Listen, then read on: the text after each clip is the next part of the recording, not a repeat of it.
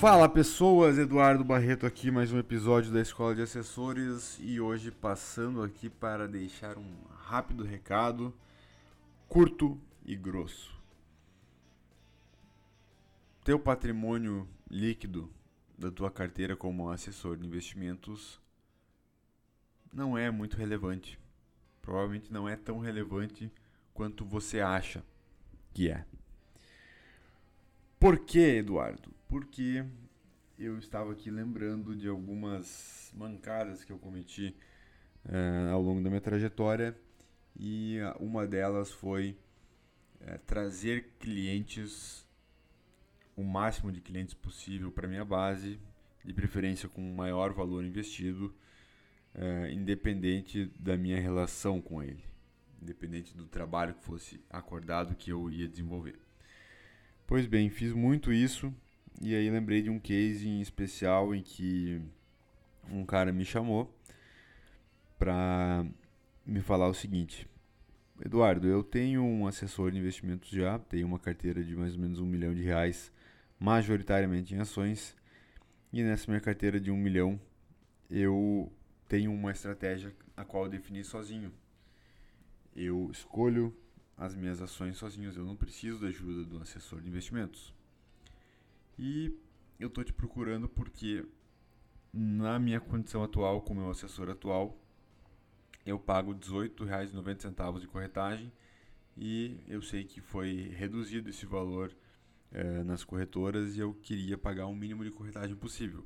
Se você conseguir fazer isso para mim, a gente fecha o negócio. E eu, ingênuo, inocente, amador, falei, não, tudo bem, eu acho justo. E aceitei esse cliente, ele entrou para minha base e eu achando que estava arrasando com um PL alto, com uma captação grande de um milhão no mês, só de um cliente. E eh, hoje eu vejo o erro que eu cometi aceitando essa proposta dele. Por quê? Porque na minha remuneração, no meu salário, ele não impacta nada então ele fica um número enganando a mim e somando ali para o escritório, óbvio, mas fica um valor ali que é, não gera receita. Então, para você que está focando em aumentar a, o PL da sua carteira, pense em um crescimento mais sólido, não se prostitua como eu fiz, porque não vale a pena. Embora ele não realmente não me exija um acompanhamento, para mim, não muda nada. E às vezes ainda é, precisa de alguma intervenção do assessor para fazer alguma coisa e eu ainda tenho um, um trabalho nesse sentido.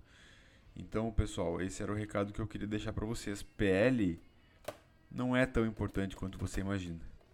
O que é mais importante do que isso é um crescimento consistente, você ter uma metodologia, você alinhar como vai ser o seu atendimento com o cliente antes de começar a atendê-lo e ser o famoso over delivering, né? Você tem que entregar mais do que prometeu. Essa é a lição de hoje, 3 minutos e 30 aqui de conversa, só para explicar esse case simples. E como esse tem muitos, tá, pessoal? Não é o único, aparece um ou outro aí também com valor alto, é, que eu, por erro, por amadorismo, não conversei com as pessoas, não expliquei como seria o atendimento, simplesmente coloquei ela para base e segue o, o, o day, segue o baile. Não é assim que funciona, tá? Isso em algum momento vai vir à tona, assim como veio para mim. E eu comecei, tive que passar esses clientes que não operam, né? Na verdade, não é um problema é, meu, é um problema deles que eles não operam, então eles não fariam sentido como clientes. Tive que acabar passando a base também, porque é, era um peso que tinha ali na minha cabeça, nos números que somavam na quantidade de cliente que é, não me trazia retorno, tá bom?